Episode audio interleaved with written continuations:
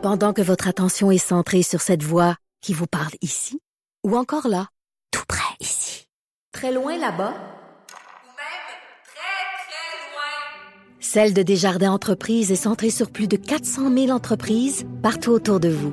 Depuis plus de 120 ans, nos équipes dédiées accompagnent les entrepreneurs d'ici à chaque étape pour qu'ils puissent rester centrés sur ce qui compte, la croissance de leur entreprise. Changer de politique américaine avec euh, Luc La Liberté. Salut Luc. Bonjour Jonathan. Quelle grosse semaine pour euh, Donald Trump avec les témoignages des audiences Il publiques. me semble qu'on commence souvent, comme Souvent, ça, depuis c'est deux ans. vrai. Quelle grosse semaine. Je me souviens pas qu'on se soit dit, mais quelle semaine plate. J'ai rien à dire, Jonathan, cette semaine. On n'a rien à raconter en politique américaine.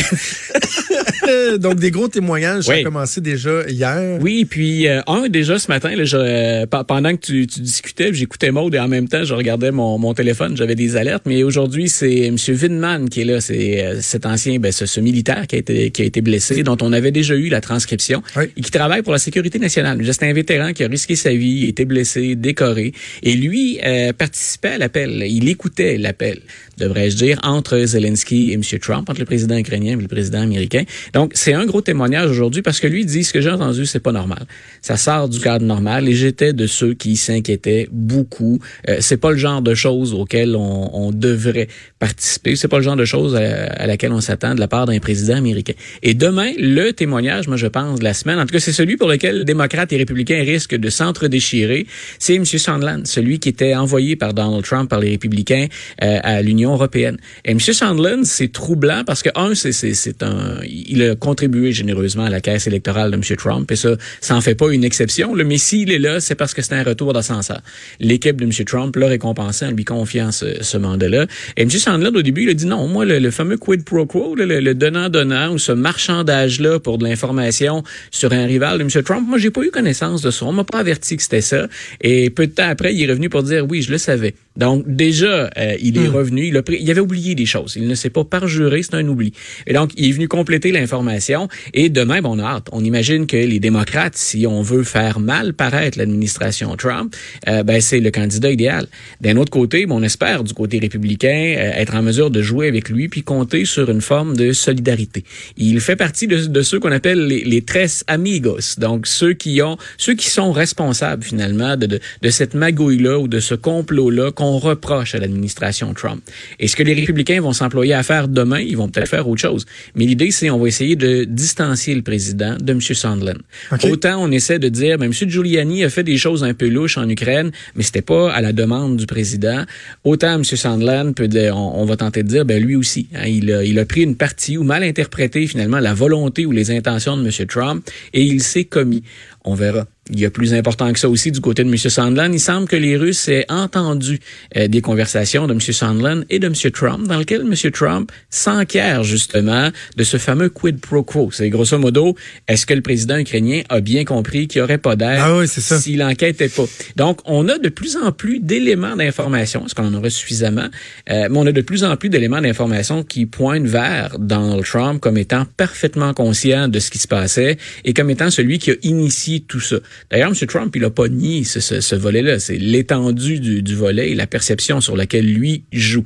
Mais donc, aujourd'hui, demain, on en a huit au total cette semaine. Ça a déjà commencé hier. Mais ce matin et demain matin, moi, c'est les, les deux cases horaires que je me réservais pour être certain de pas en manquer une, de ne pas voir passer quelque chose de majeur, puis de voir aussi ben, le, le, le combat entre démocrates et républicains. Mais Luc, est-ce qu'il existe des gens qui ont assisté à ce fameux appel-là? Oui. Ou qui ont eu l'information de première main qui disent, mis à part des gens de l'entourage immédiat de Trump qui disent, ouais, il n'y a rien là, tout était correct. Parce qu'il me semble que on fait juste... Ce matin, voilà, voilà où c'est important. C'est que jusqu'à maintenant, par exemple, la défense de l'administration Trump, ça a été, Monsieur Winman, là, avez-vous remarqué où il est né? Puis là, on a dit c'est un Ukrainien de naissance. En fait, il a passé sa, sa tendre enfance très tôt, je pense qu'à l'âge de 5 ans. Il a grandi aux États-Unis, servi dans l'Amérique- dans l'armée américaine. Je disais, il a même risqué sa vie en Irak. Donc, on peut pas lui reprocher son patriotisme, en tout cas pas sous cet angle-là. Mais les républicains ont pas dit, c'est pas vrai. Où il n'y a pas d'affaire là. Ce qu'on a dit, c'est il fait le jeu de l'Ukraine, Zelensky. C'est pas net son histoire. Et aujourd'hui, c'est la raison pour laquelle les démocrates veulent le faire comparaître, c'est qu'on va nous montrer quelqu'un qui est expérimenté, quelqu'un qui a une très longue carrière, quelqu'un dont on ne peut pas douter du patriotisme, de la détermination, puis du professionnalisme. Et c'est là-dessus qu'on joue du côté des démocrates. C'est ce qu'on, ce qu'il a dit ce matin jusqu'à maintenant. Là, je regardais les premières alertes, on le savait déjà. Donc, on n'apprend pas grand-chose de neuf, mais ça permet aux Américains de voir des gens qu'on a tenté de discréditer. Mais Vindman, il était il participait à cet appel-là, il entendait la conversation. Et ça a été un des premiers à dire, ce n'est pas normal. Euh, un président américain ne fait pas ça. Puis, euh, on parlait pas de sécurité nationale, ni la nôtre, ni celle de l'Ukraine, parce que le 400 millions devait servir à ça. Ah L'Ukraine puisse se protéger ou l'aider à rivaliser. Mais, mais, ma question, Luc, c'était, est-ce qu'il y en a des gens qui étaient sur l'appel qui disent, il y a rien à se reprocher le président? Parce qu'il me semble que tous les gens impliqués, les ambassadeurs à l'étranger, tout le monde dit que c'était louche. Sont où les gens qui étaient sur cette ligne-là, sur cet appel-là, ou qui ont eu l'information, comme je disais, de première main, qui disent ah, tout était beau, là, il y a, rien de mal dans ce que le président a fait. Est-ce qu'il y en a? ce qu'ils vont, ce qu'ils vont dire, c'est pas, il y a rien de mal. Et c'est, c'est là où je, je pense la semaine dernière, on avait évoqué ça tous les deux. Mais ta question est vraiment intéressante parce que c'est là-dessus qu'on va jouer. Euh, est-ce qu'il y a des gens qui disent il s'est rien passé? Les, les républicains ne veulent même plus en parler, ils ne répondent même plus à cette question-là. Ce qu'ils disent, c'est écoutez, peu importe ce qui s'est passé, vous étiez pas dans la tête du président. Et ce qu'on essaie de faire, c'est de dire qui peut savoir, qui peut savoir ce qui se passe dans la tête de Donald Trump, quelles sont ses réelles intentions? On pourrait s'amuser, bien sûr, avec ce OK, mais alors, donc, euh, venons-en à lui, à M. Trump. Pourrait-on l'entendre? Parce qu'hier, il évoquait lui-même la possibilité de se faire entendre dans euh, la procédure. Est-ce que c'est une, possibilité qui est réelle? Est-ce que ce serait une première dans les autres tentatives? C'est une possibilité qui est réelle. Si on lui demande, il a toujours le loisir de venir. Euh, mais déjà, on enquête sur le fait qu'il aurait menti à Robert Mueller. Il a refusé, hein, rappelons-nous, de se présenter face à M. Mueller. Il a répondu à quelques questions par écrit. Et là, il y a des témoignages qui montrent, qui indiquent, et on enquête enquête là-dessus actuellement que M. Trump aurait menti dans ses déclarations écrites à M. Mueller. Écoute, Donald Trump, il est, s'il y a une chose qu'on peut lui lui donner, il est euh, imprévisible. Imprévisible, oui. Puis il y a plein de choses imprévisibles depuis plus de deux ans. Donald Trump qui s'assoit au Congrès pour répondre à des questions des démocrates, à toutes les questions des démocrates, je, écoute, je ne sais pas si on peut faire un pari, quelque chose auquel je pourrais me soumettre et vivre dans la honte si jamais M. Trump devait comparaître, mais je serais le premier étonné que Donald Trump se déplace pour aller s'asseoir face à Adam Schiff et répondre à des questions concernant tout ça. Tout ce qu'on craint du côté républicain, c'est parjure par-dessus parjure. Puis Trump il aime ça répondre spontanément. Puis il le fait des fois avec des journalistes. Euh, puis rappelle-toi, la semaine dernière, hein, on faisait témoigner Mme Yovanovitch et pendant le témoignage, Donald Trump gazouille ah oui sur cette femme-là. On est à la limite. C'est épouvantable. On est à la limite. On fait pas ça. Et je suis sûr que personne de son équipe qui le savait ou qui a cautionné, autorisé ça, ou qui a dit à M. Trump, c'est une bonne idée, chef, allons-y. Donc, la plupart des républicains dans la pièce, ça a détruit leur stratégie pour la journée, c'est, OK, les gars, on fait quoi? Même sur Fox News, et c'est rare, même chez les, les euh, ceux qui font de l'opinion à Fox, qu'on ne va pas supporter le président. La majorité des observateurs sur Fox ont dit, quelle mauvaise idée, qu'est-ce que c'est maladroit? Ouais, c'est que ça passe pour, en fait, c'est que ça passe pour ce que c'est, c'est-à-dire de l'intimidation. Voilà, puis les, les gens vont dire, écoutez, il fait juste tweet tweeté. Mme Yovanovitch, euh, c'est quand même le président des États-Unis. Et Mme Yovanovitch, son travail ben, dépend du président des États-Unis. Quand on travaille au secrétariat d'État ou au département, euh, au département d'État, que votre patron, c'est Mike Pompeo, que lui répond directement du président Trump, c'est l'ensemble de votre carrière. Dans le cas de Mme Yovanovitch, c'est 33 ans de carrière qu'on risque de saboter parce que le président gazouille comme ça. C'est pas rien. Le Puis je dis, c'est pas 33 ans de quelqu'un qui a magouillé contre le régime. 33 ans de quelqu'un qui a bien fait son travail, autant sous les républicains que sous les démocrates. Donc, on, ce qu'on appelle des mandarins de l'État, par exemple. voilà, exact, exactement. Donc, est-ce qu'on peut prendre une, personne comme celle-là puis littéralement ruiner 33 ans de carrière et il n'a pas fait ça qu'avec Mme Yovanovitch. il les écoute les audiences publiques, M. Trump, et il commande, là, il commande, pardon, live ou en direct régulièrement. Ça ne le sert pas. Mais c'est là où on répète constamment à nos auditeurs, tout est question de perception. C'est tellement polarisé. M. Trump, il sait très bien que quand il fait ça, ben, il y a un gros 40% de la population qui l'appuie. Ils sont pas d'accord nécessairement avec ce qu'il vient de gazouiller, mais ils vont pas le trahir ou ils vont pas se tourner contre lui. Un mot sur euh, les démocrates, Pete Buttigieg, qui euh, qui continue quand même euh, à gagner du terrain, mais c'est dans des, corrige-moi si je me trompe, c'est dans des États bien ciblés.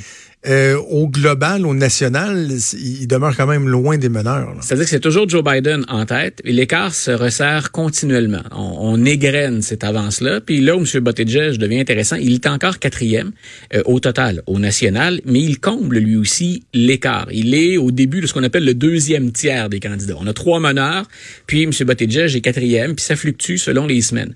Mais comme on commence à voter en Iowa, c'est intéressant qu'il y ait un deuxième sondage qui le montre. Écoute, l'avance, elle est quand même importante. 10 points en Iowa devant M. Biden, devant Mme Warren et devant M. Sanders. L'Iowa, c'est là où Barack Obama a créé la vague sur laquelle il a ensuite surfé pendant tout le circuit des primaires et des caucus. Avant ça, Obama, personne ne pense que ce gars-là peut devenir président des États-Unis ou même qu'il peut menacer Hillary Clinton. On connaît la suite.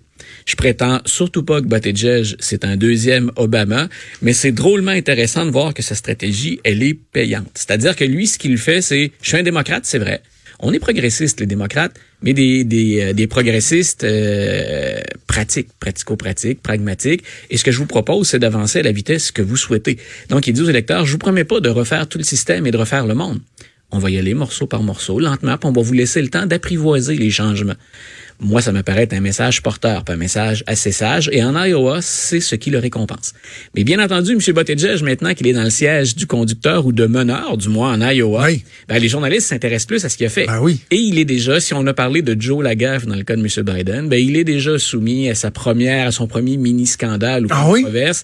Pete Buttigieg, bien entendu, il sait très bien quand il regarde l'électorat puis les segments d'électorat, ben, on veut, on veut aller chercher un certain nombre de, de, de femmes ou l'électorat féminin, euh, les minorités, les noirs en particulier et son équipe a euh, rédigé une brochure euh, qui crée, euh, qui soulève beaucoup de questions. Par exemple, chez Bottigieg, j'ai écouté moi en Caroline du Sud, j'ai l'appui de 40% des, des Noirs qui sont là. puis quand on regarde les gens qui le soutiennent et qui sont dont le nom apparaît dans la brochure, quand on va vérifier, ces gens-là savaient pas qu'ils soutenaient M. Buttigieg. Oh non. C'est soit d'une grande maladresse ou soit carrément c'est un mensonge éhonté pour gonfler les appuis de M. Buttigieg, mais ça regarde mal. Et sur la même brochure, ben, il veut représenter une mère, une Afro-américaine, une mère noire avec son enfant et on sait qu'il y a des banques d'images gratuites sur le web où on peut aller puiser. Il aurait pu au moins s'assurer que c'était des Américains qui apparaissaient sur la brochure. et je, je, pense que ça vient du Nigeria ou d'autres. On était quelque part en, en Afrique plutôt que d'être aux États-Unis. Donc, est-ce que c'est majeur? Ben si on est à s'élever lentement mais sûrement et qu'on menace les les meneurs, ce genre de bourde-là peut revenir euh, le, le, le, le, pénaliser. Puis surtout, c'est un électorat, l'électorat noir, dont il a besoin. M. Biden s'accroche à ça, entre autres, parce que les Noirs, euh, jusqu'à maintenant, ne vont pas, vont moins vers Sanders et euh, vers Warren qu'ils s'accrochent à Joe Biden. Et c'est probablement l'image d'Obama, finalement, qui, qui sert Joe Biden dans ce dossier-là. Buttigieg sait qu'il doit rentrer, lui aussi. Euh, à l'intérieur de cet électorat-là pour espérer s'imposer. Donc, cette première bourde-là, est-ce qu'elle aura d'énormes conséquences? Je ne pense pas. On verra.